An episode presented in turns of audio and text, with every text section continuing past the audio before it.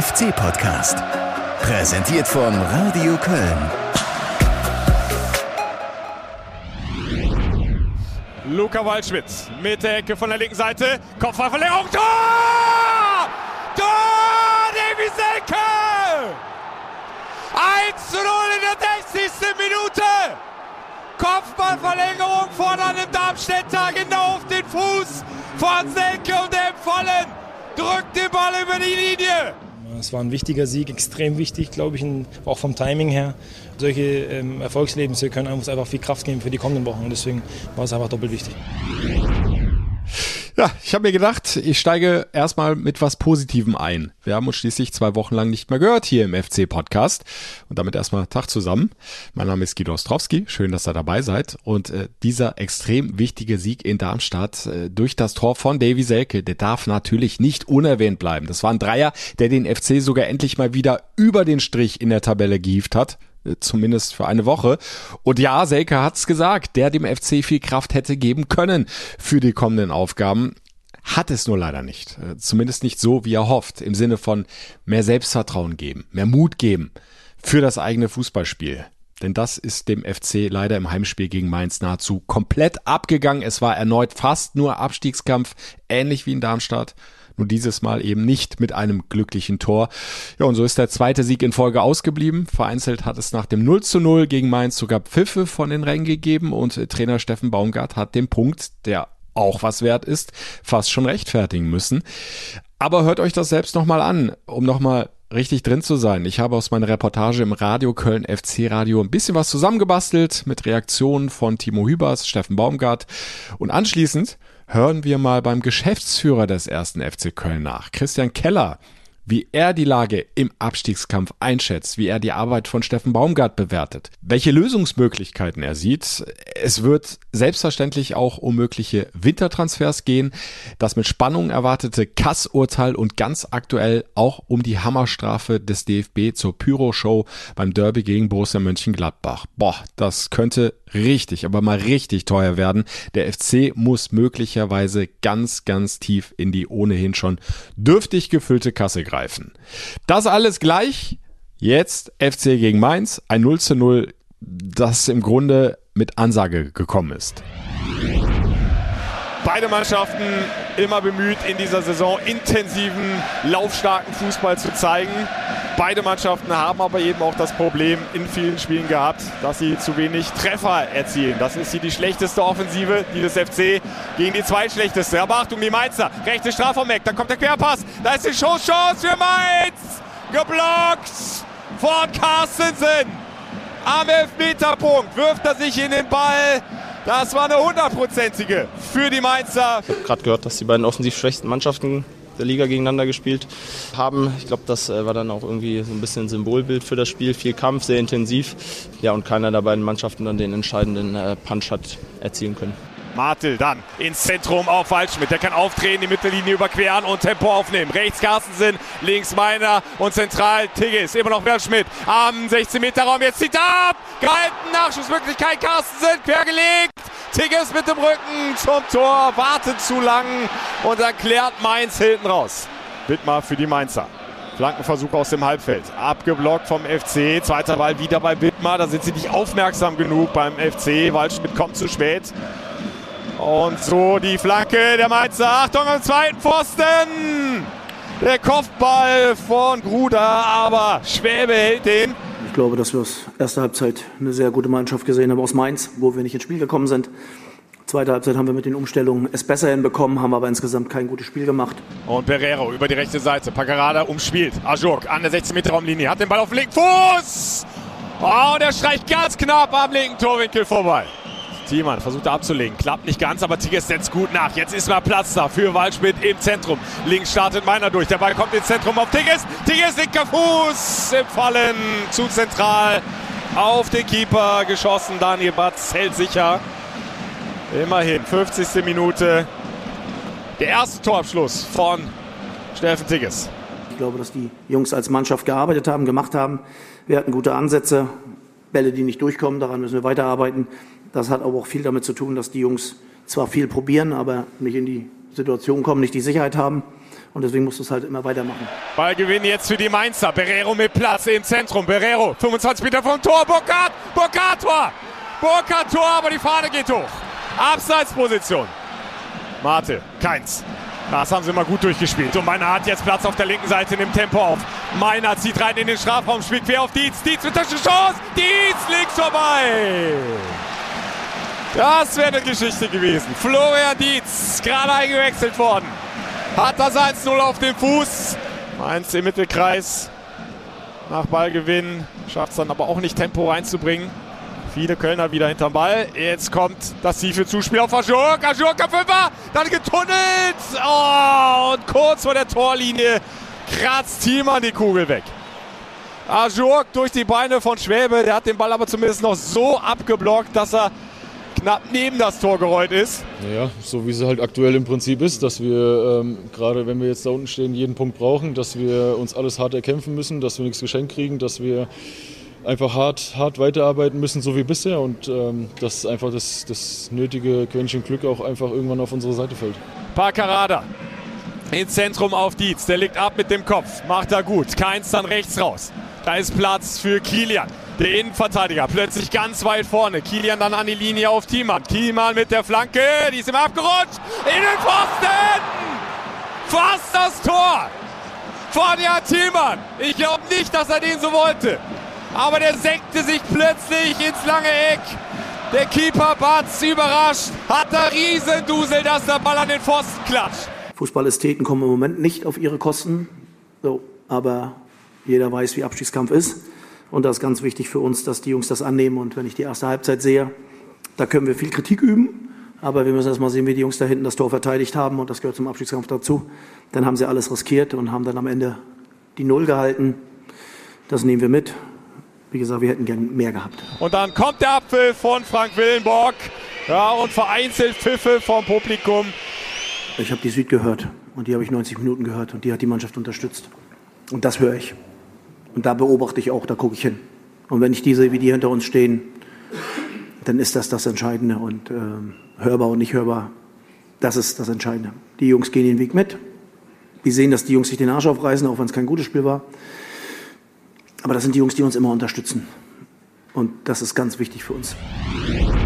Ja, das kann ich bestätigen. Die Südkurve hat die Mannschaft von Anfang bis Ende unterstützt und äh, von mir zu dem Pfiffen nur ganz kurz. Ich habe es ehrlich gesagt noch nie verstanden, als Fan nicht, jetzt als Reporter nicht, warum man die eigene Mannschaft auspfeift, vor allem wenn doch erkennbar ist, dass sie zumindest kämpft. Das war gegen Mainz aus meiner Sicht der Fall. In 99 Prozent der Fälle führt das zum Gegenteil dessen, was man ja eigentlich möchte. Die Mannschaft spielt nicht besser, sie spielt noch schlechter als vorher. Ist dann noch mehr verunsichert. Aber äh, es muss jeder selbst für sich entscheiden.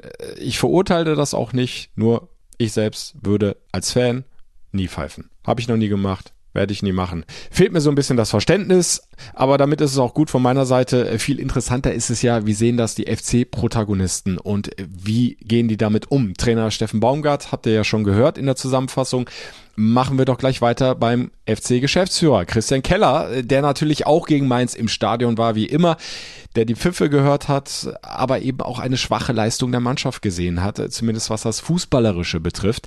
Wie sieht er die aktuelle Lage im Abstiegskampf? Wie bewertet er die Arbeit von Trainer Steffen Baumgart? Wo sind Lösungsmöglichkeiten, um mal richtig da unten rauszukommen? Und was kann der Wintertransfermarkt bringen? Fragen über Fragen, die ich Christian Keller heute Mittwochmittag am Geisbockheim gestellt habe. Und natürlich haben wir auch über die drohende Rekordstrafe wegen der Pyro-Vorfälle beim Derby gesprochen und das noch ausstehende Kassurteil. Bitteschön. Ja, Christian Keller, zwei äh, weitere Duelle gegen direkte Konkurrenten im Abstiegskampf sind absolviert. In Darmstadt ein 1 zu 0 Sieg, im Heimspiel gegen äh, Mainz 05 ein 0 zu 0. Äh, macht unterm Strich vier Punkte äh, von der Punkteausbeute. Okay, von den Leistungen, die dahinter stehen, eher nicht, eher zu wenig. Wie sehen Sie es? Also ich würde tatsächlich erstmal das Positive rausstellen wollen. Das Positive ist unter anderem, dass es tatsächlich, so wie Sie sagen, vier Punkte geworden sind. Das war unser Minimalziel aus den beiden Spielen. Sechs wäre die maximal mögliche Ausbeute gewesen. Vier wollten wir unbedingt haben. Das haben wir geschafft. Wir haben es auch in beiden Spielen geschafft, zum ersten Mal seit langer, langer Zeit, äh, seit April diesen Jahres mal wieder zweimal, äh, zweimal überhaupt zu Null zu spielen und dann noch zweimal hintereinander. Ähm, wie Sie aber richtig sagen, waren die Leistungen sicherlich nicht so, wie wir uns das vorgestellt hatten. Es war in beiden Spielen spürbar, dass die Mannschaft sich schon sehr, sehr viel Druck gemacht hat und um die Bedeutung dieser Spiele wusste und darunter sicherlich ein gutes Stück weit in allen Phasen die Umsetzung unserer Spielidee ähm, ja, gelitten hat. Im letzten Heimspiel des Jahres gegen Mainz haben zumindest einige Fans äh, die Leistung der Mannschaft dann mit Pfiffen quittiert, äh, schon in der Halbzeitpause, aber auch nach dem Abpfiff. Äh, das ist neu in dieser Saison, hat es bislang meiner Erinnerung nach so nicht gegeben. Wie haben Sie das aufgenommen und haben Sie oder inwieweit haben Sie Verständnis dafür? Also ich glaube, auch da muss man differenziert drauf schauen. Zum einen war es ja schon so, dass alle Spieler auf dem Platz, also auch die Mainzer Spieler, probiert haben, äh, ihr Bestes zu geben. Das kann man allein an der Intensität des Spieles ablesen. Wir sind 124 Kilometer gelaufen, Mainz 121,5 Kilometer. Das heißt, es war ein sehr, sehr intensives Spiel, wo beide Mannschaften viel investiert haben. Es war allerdings natürlich alles andere als ein schön anzusehendes Spiel. Es war sehr geprägt von Vorsicht und auch von äh, Risikovermeidung, um ja nicht in Rückstand zu geraten und da, da, dadurch vielleicht auf die Verliererstraße zu kommen. Und das ist, war, ist natürlich jetzt nichts, was äh, der Fan oder die Fans sehen wollen, was ein Stadionbesuch attraktiv macht, wenn es um so wie Sicherheitsdenken geht. Und deshalb konnte ich schon nachvollziehen, dass der ein oder andere das dann auch nicht als allzu schön anzusehen empfunden hat. Andererseits ist es eine schwierige Phase und deshalb bin ich sehr dankbar, dass ein Großteil der Fans dann honoriert hat, dass die Mannschaft zumindest versucht hat, alles zu geben im Rahmen ihrer aktuellen Möglichkeiten. Und wenn wir auf die äh, gesamte bisherige äh, Hinrunde nochmal zurückblicken, ist es ja fast schon ein bisschen kurios. Äh, in den ersten Wochen hat die Mannschaft deutlich besseren Fußball gespielt, aber eben nicht gepunktet oder kaum gepunktet. Und jetzt ist es genau andersrum. Ist das der Preis, den man dann irgendwo im Abstiegskampf zahlen muss, in Kauf nehmen muss? Ja, das, das weiß ich gar nicht, ob das der Preis ist, ob es sich nicht beides verbinden lässt. Ich denke, wenn wir mal ein paar Wochen zurückschauen, dann hatten wir vor unserem ersten Saisonsieg gegen Gladbach wussten wir auch, äh, nachdem wir in den sieben Spielen davor nur einen Punkt geholt hatten, hey, jetzt muss aber mal was kommen. Und da glaube ich, haben wir gerade in der ersten Halbzeit richtig, richtig guten Fußball gespielt. Da war, das war der Fußball, den äh, die FC-Fans dann auch sehen wollen. Offensiv, mutig, attraktiv, aggressiv, mit einer hohen Intensität auch verbunden. Und das, obwohl das Spiel so bedeutsam war, deshalb glaube ich schon, dass wir in der aktuellen Phase jetzt den Preis, den Sie ansprechen, nicht zahlen müssten, sondern dass, wenn es uns allen gemeinsam gelingt, die Köpfe etwas freier zu bekommen, mutiger zu sein, überzeugter zu sein und nicht so sehr dran zu denken, was haben wir zu verlieren, sondern vielmehr im Blick zu haben, hey, wir haben eine Chance, wir können da unten rauskommen, wir haben eigentlich was zu gewinnen. Wenn uns dieser Turnaround im Kopf gelingt, dann äh, bin ich mir auch sehr sicher, dass die Mannschaft auch entsprechend ihren Möglichkeiten wieder besser spielen wird. Ja, wie kann das gelingen? Also gerade jetzt nach diesem etwas glücklichen, aber eben doch erfolgreichen Spiel in Darmstadt äh, hatte man schon die Hoffnung, okay, vielleicht macht es jetzt wieder äh, Klick. Du hast nochmal ein Heimspiel volles Stadion äh, gegen einen weiteren direkten Konkurrenten, aber trotzdem äh, wirkten die Spieler äh, zumindest im Spiel nach vorne blockiert. Also wie es gelingen kann, ist, wenn wir über dieses mentale Thema reden, das wird sehr, sehr viel darüber gehen und das probieren wir ja schon die ganze Zeit, mit den Jungs zu reden, ihnen auch die beiden Seiten äh, der Medaille aufzuzeigen und äh, sie zu ermutigen, die richtige Seite zu wählen, nämlich die Seite, wo es nicht um die Angst vorm Verlieren geht, sondern die andere, wo es um die Lust am Gewinnen geht und um die Chance, die wir auch haben, da unten rauszukommen. Und das müssen natürlich die, die Verantwortlichen allen voran dann auch äh, tagtäglich mit voller Überzeugung vorleben, weil das eine ist, was man sagt, das andere ist, was man tatsächlich tut.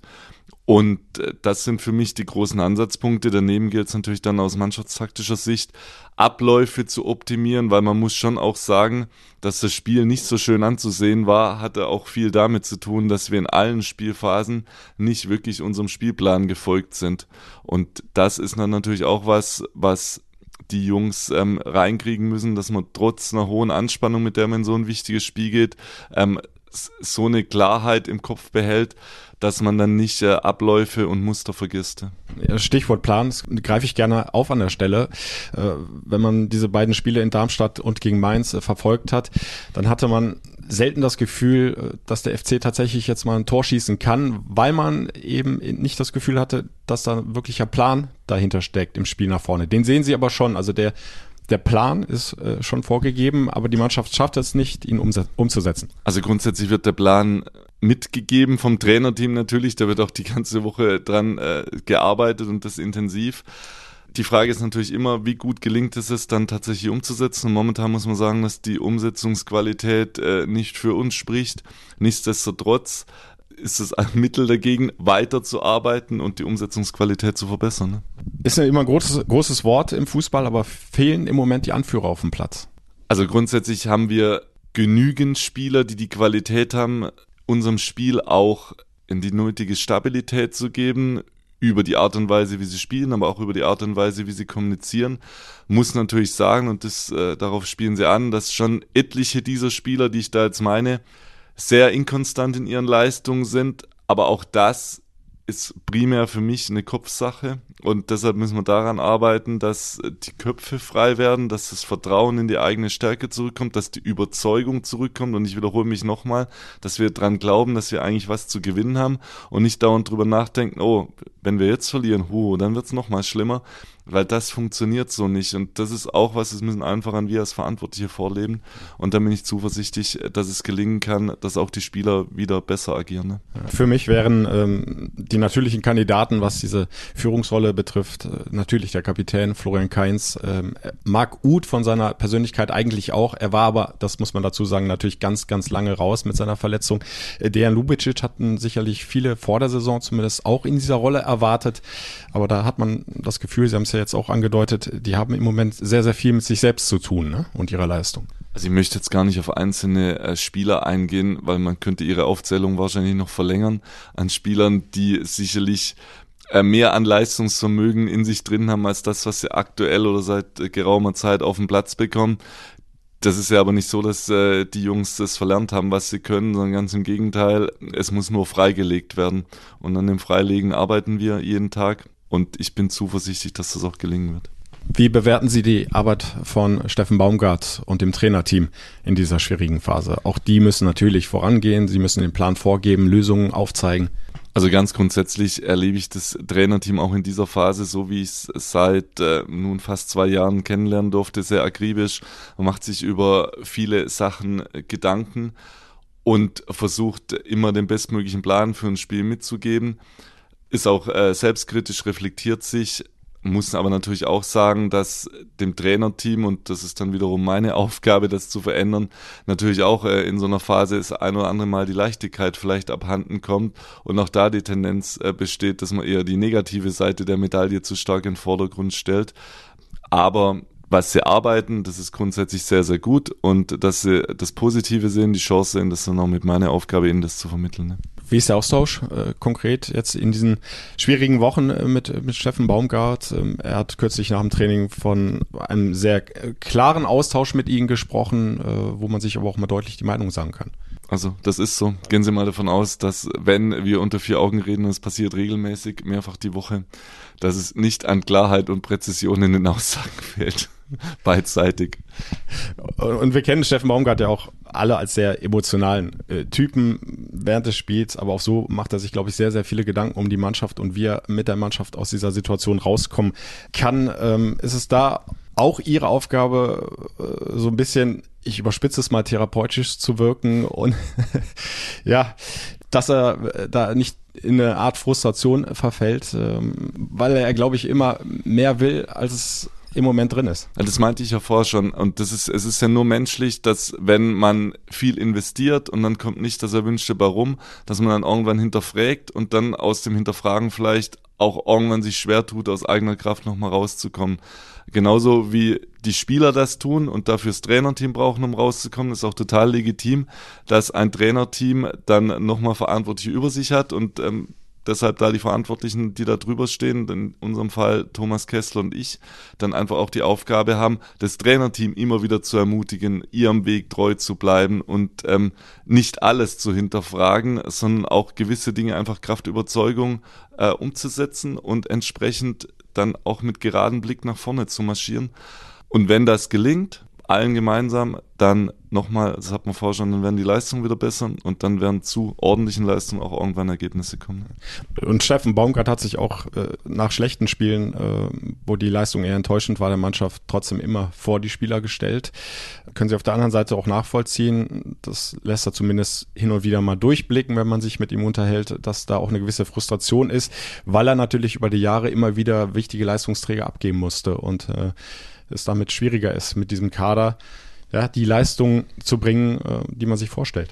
Also es hatte ich ja schon geäußert, wenn ein Trainer, der Leistungsträger abgeben muss, sich darüber freuen würde, dann müssten wir den Trainer hinterfragen, was mit dem los ist.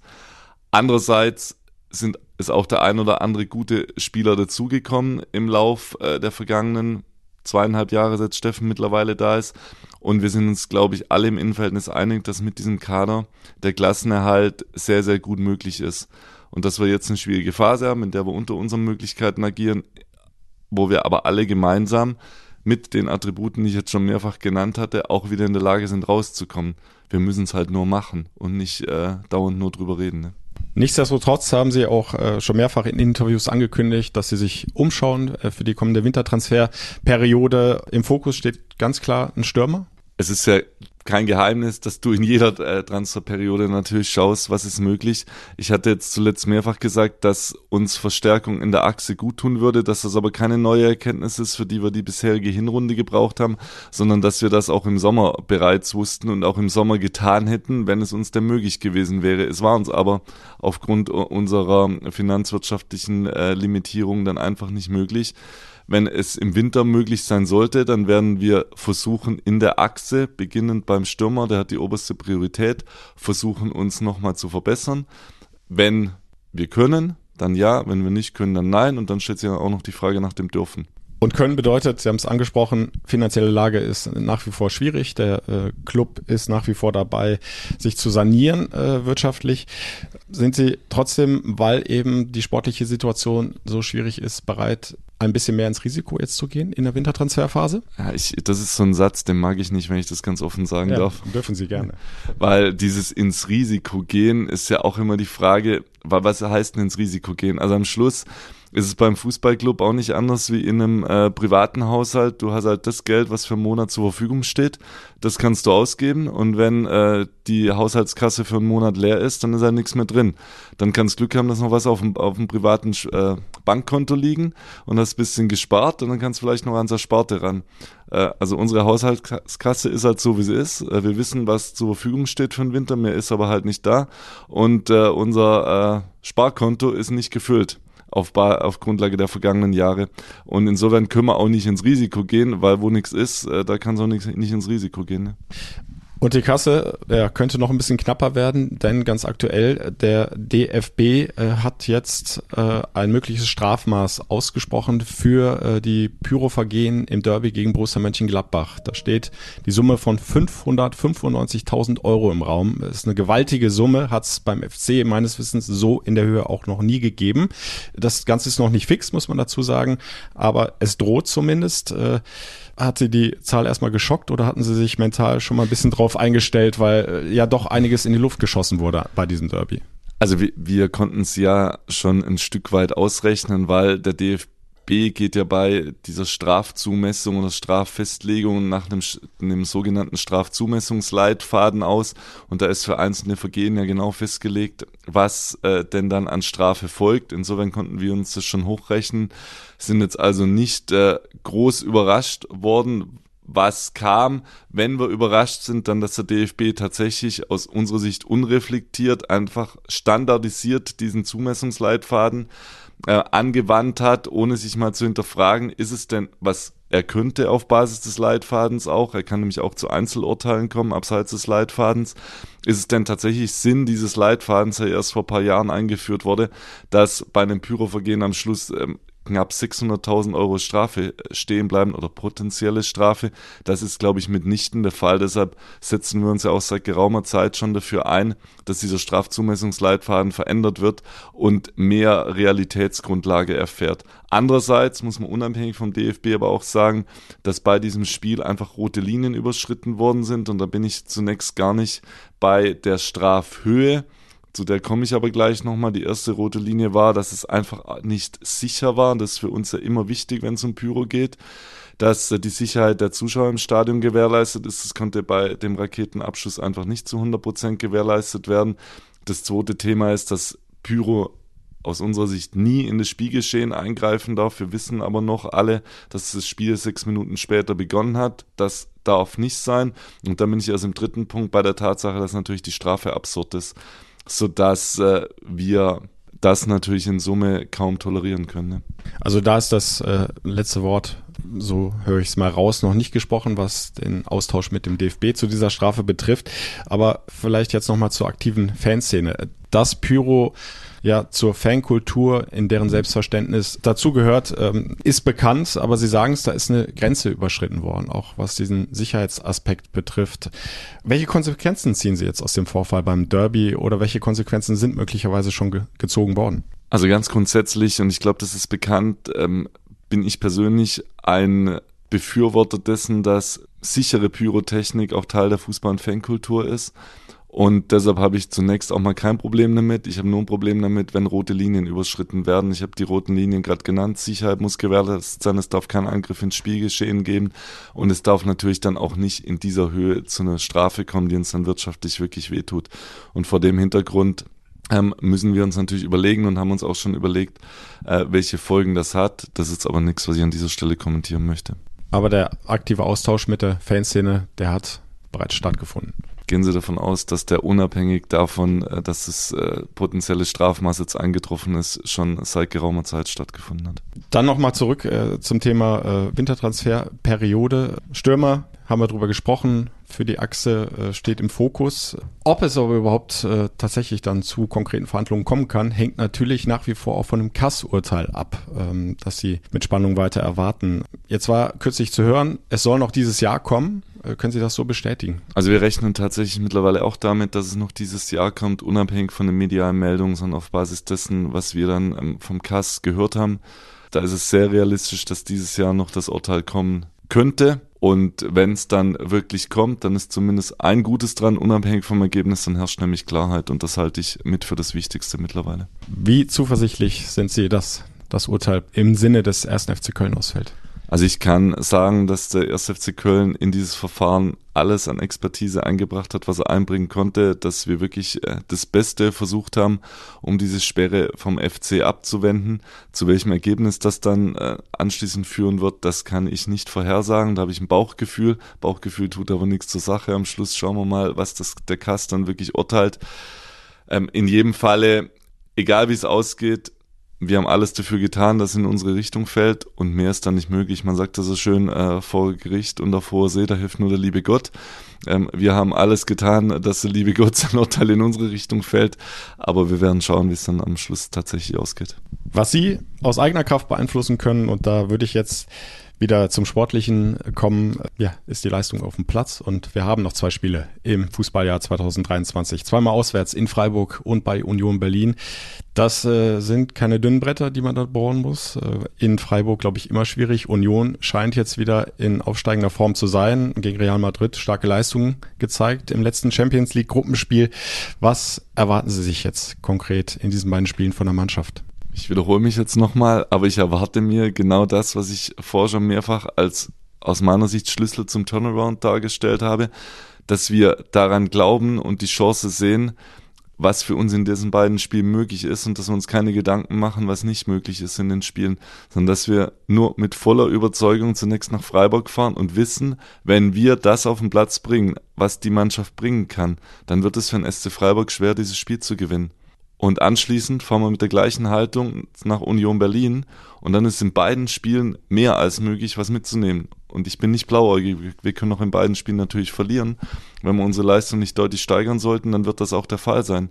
Aber die Leistungssteigerung, die wird nicht in den beiden beginnen, die wird nur im Kopf mit der Haltung zum Spiel beginnen. Sie haben Steffen Baumgart immer als Aushängeschild für den Verein äh, beschrieben. Ist er das auch 2024? Unabhängig von den beiden Ergebnissen jetzt in Freiburg und bei Union Berlin?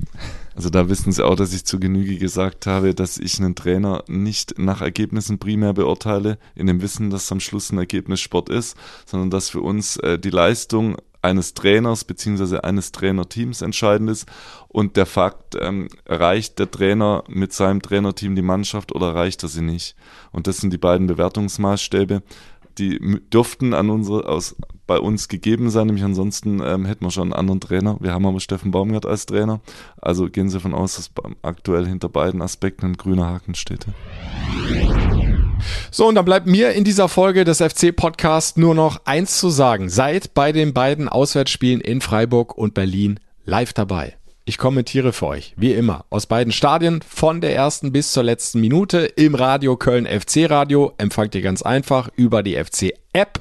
Ab fünf Minuten vor Anpfiff gibt's da den passenden Link die passende Push-Nachricht oder ihr wählt euch selbst ein über fc-radio.de das ist die richtige Adresse.